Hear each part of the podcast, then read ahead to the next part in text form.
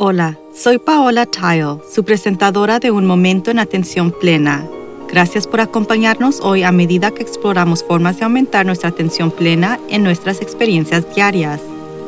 La atención plena es presencia, es conciencia, es prestar atención a lo que sucede dentro de nosotros y a nuestros alrededores. La atención plena aumenta nuestro bienestar emocional, física y mental. También puede mejorar nuestra concentración y productividad. Y hay muchos beneficios para la salud al practicar la atención plena y meditación, desde bajar la presión arterial hasta aumentar la longevidad. Quizás lo más importante en nuestro mundo caótico de hoy es que la atención plena fortalece nuestra capacidad de ser más compasivos con nosotros mismos y con los demás.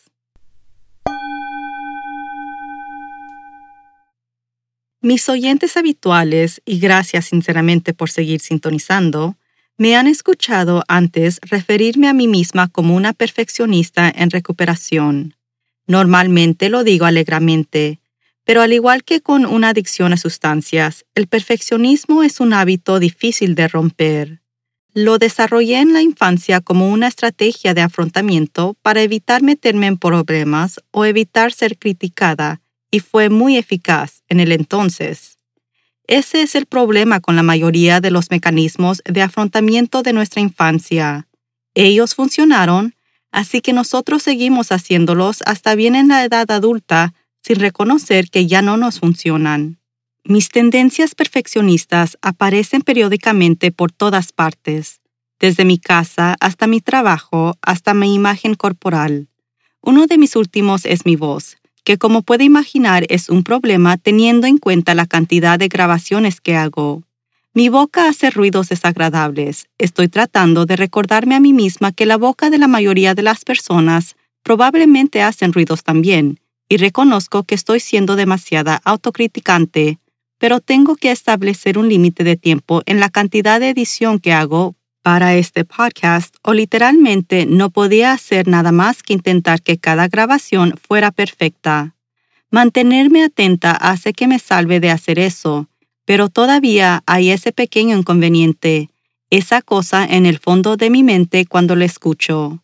Es por eso que encontré útil mi entrevista con la doctora Z la semana pasada, porque su libro no se trata sobre deteniendo el perfeccionismo, pero adoptándolo. Lo que resonó para mí fue su descripción sobre el perfeccionismo que ocurre porque nos preocupamos tan profundamente o con compasión por algo que por supuesto queremos hacer bien. Así que tal vez no estoy completamente loca. Por seguro eso alivió un poco de mi autojuicio He hablado sobre el problema con el perfeccionismo antes, pero como todavía lo experimento de vez en cuando, pensé que valía la pena mencionarlo de nuevo, porque aparece en algunos lugares bastante interesantes. Líderes de organizaciones que no pueden delegar porque temen que los empleados no pueden hacer las tareas tan perfectamente como ellos, por ejemplo. Personas que trabajan fuera del reloj para asegurarse de que algo sea perfecto sin que sus jefes lo sepan ha surgido en más de una sesión de entretenimiento que he realizado recientemente esto. Nuevos padres temerosos de dejar que otras personas cuiden a sus hijos porque es posible que no lo hagan perfectamente en su ausencia. Las personas que dudan en invitar a sus amigos a su hogar porque es posible que su casa no esté perfecta es otro problema común. Esto lleva a líderes abrumados, trabajadores abrumados, a padres y madres estresados, y a mayor soledad. Eso está bastante lejos de ser perfecto. ¿Por qué seguimos ejerciendo esta presión sobre nosotros mismos? Seamos sinceros, la vida está más desordenada que nunca. Hemos estado bajo más presión y estrés colectivamente que probablemente cualquier periodo de la historia reciente. Estamos en medio de una transición global relacionados con el trabajo y el hogar y todo lo demás. ¿No puede bastar solo lo suficientemente bueno a veces? Puede, pero tenemos que cambiar nuestra mentalidad para sentirnos cómodos con eso. Siempre habrá momentos en los que queremos ser lo más perfectos posible. Para una entrevista de trabajo o contrato, cuando estamos haciendo una presentación importante, cuando estamos en una primera cita, cuando vamos a una promoción, cuando organizamos un gran evento, como nuestra propia boda. Eso es solo la naturaleza humana. La clave es reconocer cuando es una situación normal querer aspirar a la perfección, incluso aunque probablemente nunca lleguemos a esa marca, en lugar de que todo tenga que ser perfecto. Hay una diferencia entre la perfección y la excelencia. Creo que la excelencia es cuando se esfuerza por dar lo mejor de usted en las circunstancias actuales y el perfeccionismo es una percepción rígida que nada puede ser o salir mal. Eso no es la realidad. Suceden cosas y por lo general son cosas que completamente están fuera de nuestro control. Eso incluye mi boca haciendo ruidos. Obviamente no puedo controlar eso o créame, no sucedería. Llueve el día de su boda, se va la luz en el medio de su presentación, alguien le hace una pregunta completamente extravagante en una entrevista. No somos perfectos y una vez que lo aceptamos, la vida se vuelve un poco más fácil. Todos hacemos lo mejor que podemos todo el tiempo. Sé que esto probablemente vuelva locos a los supervisores cuando se dice esto en los talleres, pero es realmente cierto. Nadie quiere fallar o ser etiquetado como un perdedor o incompetente o cualquier otra descripción negativa que pueda imaginar. Nadie se despierta en la mañana y piensa, ¿cómo puedo ser mediocre hoy? La vida pasa, tenemos desafíos mentales, físicos y emocionales y discapacidades. Tenemos estrés y sobrecarga y problemas que van desde problemas de salud hasta factores estresantes de los niños, desafíos financieros, pruebas de relación y crisis de identidad. Las cosas se interponen en el camino de nuestras aspiraciones, pero nos recuperaremos. Somos resilientes. Si podemos mantener nuestras cabezas sobre nosotros, podemos superar esos periodos de imperfección y recordar que estamos haciendo lo mejor que podemos. Puede que no sea lo suficientemente bueno para un jefe o una corporación, o un cónyuge o un amigo, pero en este momento estamos haciendo lo mejor que podemos y tenemos que tener fe que este momento pasará. Que los que nos juzgan reconozcan que aunque no estemos cumpliendo sus expectativas en este momento en general, somos empleados dignos o cónyuges o amigos o padres dignos.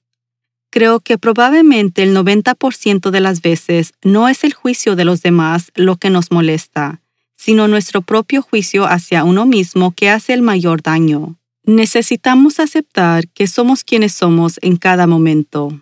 A veces eso es espectacular y a veces no tanto, pero nuestro efecto sobre el mundo es acumulativo. Si practicamos la atención plena, que incluye no juzgar y aceptar, además de ser seres humanos compasivos, nadie nos los va a guardar en contra cuando tenemos un día libre. Si somos personas consistentemente dedicadas y trabajadoras, Nadie va a tirarnos con la basura nocturna porque perdimos un objetivo. Si somos amorosos hacia otros, cuando tengamos un colapso ocasional, no seremos despreciados. La cuestión es, somos humanos, nos equivocamos y a veces mucho. Podría crear una larga lista de todos mis rasgos que no son perfectos y luego sentirme muy mal por mí misma pero también podría crear una larga lista de todas mis características que son excelentes y me hacen sentir muy bien sobre mí misma. Debido a que nuestros cerebros se inclinan hacia algo negativo, tendemos a enfocarnos en lo negativo, en todo en lo que fallamos porque no es perfecto, pero podemos cambiar eso fácilmente a lo contrario. Es increíble que tengamos esta opción. Son solo nuestras mentes las que se interponen en el camino y podemos por la mayor parte cambiar de opinión.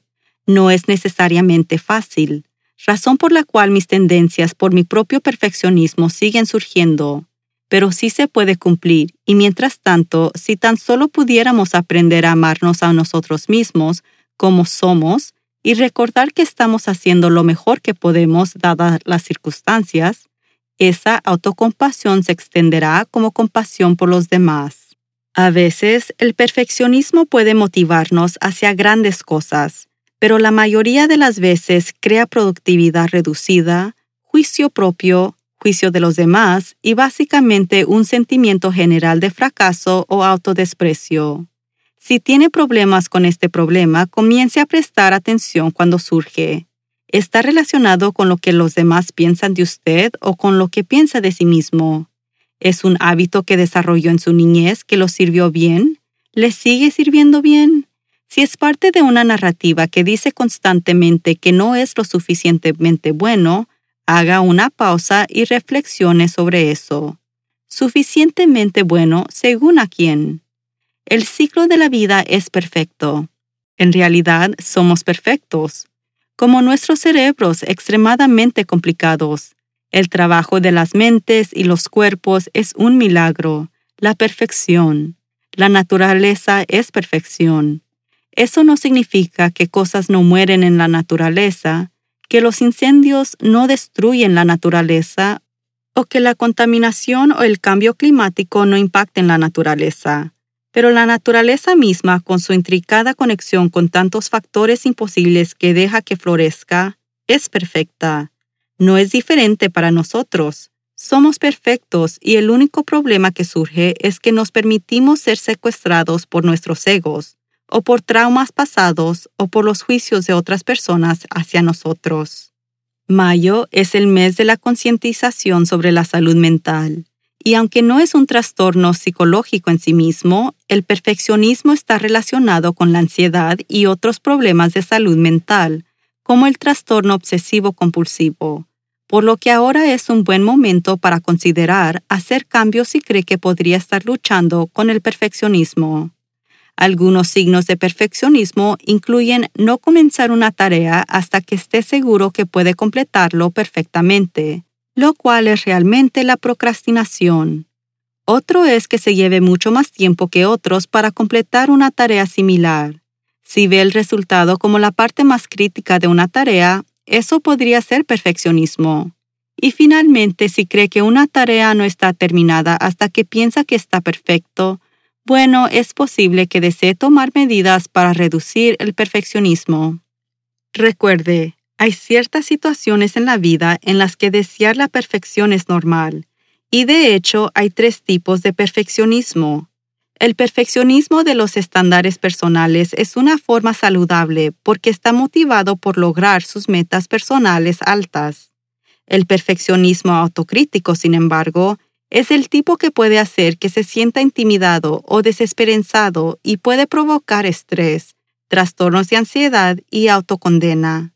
El perfeccionismo prescrito socialmente es el tercer tipo y aquí es donde el perfeccionismo es exigido por una fuente externa, como un trabajo o una carrera. Este también no es saludable ya que puede conducir a la desesperanza, el estrés, las autolesiones y la depresión.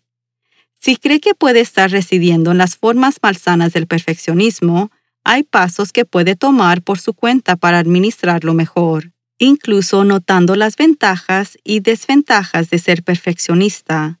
Cuando surja el perfeccionismo, revise las desventajas y vea si puede seguir adelante. Puede establecer metas alcanzables para sí mismo, lo que le impedirá perseguir objetivos inalcanzables del perfeccionismo. Al igual que yo con la edición de podcast, puede establecer límites de tiempo para tareas en las que las tendencias del perfeccionismo parecen aumentar.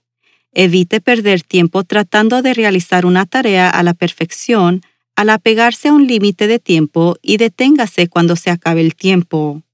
Otro método es evitar la procrastinación. Divida los proyectos en partes más pequeños y manejables para completar un paso a la vez. Si tiene problemas incluso para comenzar el trabajo más pequeño, utilice límites de tiempo de nuevo. Comprométase a trabajar en la tarea por solo durante cinco minutos. La mayoría de nosotros podemos manejar eso y por lo general, una vez que ha pasado incluso cinco minutos en algo, se puede sentir más motivado para seguir adelante y terminar la tarea. Todos estos pasos requieren un poco de fuerza de voluntad y si se siente agotado en esa área, es posible que desee considerar la terapia para ayudarlo a llegar al tipo saludable del perfeccionismo o para eliminarlo por completo. La conclusión es que todos somos perfectamente imperfectos, y si podemos aceptar eso, seremos más saludables y más felices. Eso en realidad suena bastante perfecto para mí.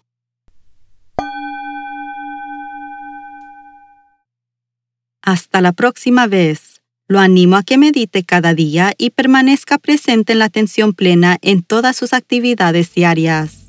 Simplemente lleve su conciencia total al momento presente para desarrollar sus habilidades de atención plena, prestando atención a cada detalle de lo que está haciendo, desde lavar los platos hasta las tareas laborales y hasta dar un paseo en pie. Su mente divagará, y eso es normal. Cada vez que se da cuenta de que está vagando, eso es atención plena. Considere lo maravilloso que podría ser el mundo si todos estuviéramos presentes en la atención plena. Usted puede ayudar a que eso suceda. Todo comienza con un momento presente en la atención plena. Suscríbase a un momento en atención plena y si desea apoyarnos, le agradeceríamos profundamente que visite patreon.com a mindful moment. Síganos en las redes sociales en arroba a podcast y visite nuestro sitio web amindfulmoment.com para acceder a nuestros podcasts, guiones y recomendaciones de libros. Un momento presente en atención plena está escrita por Teresa McKee.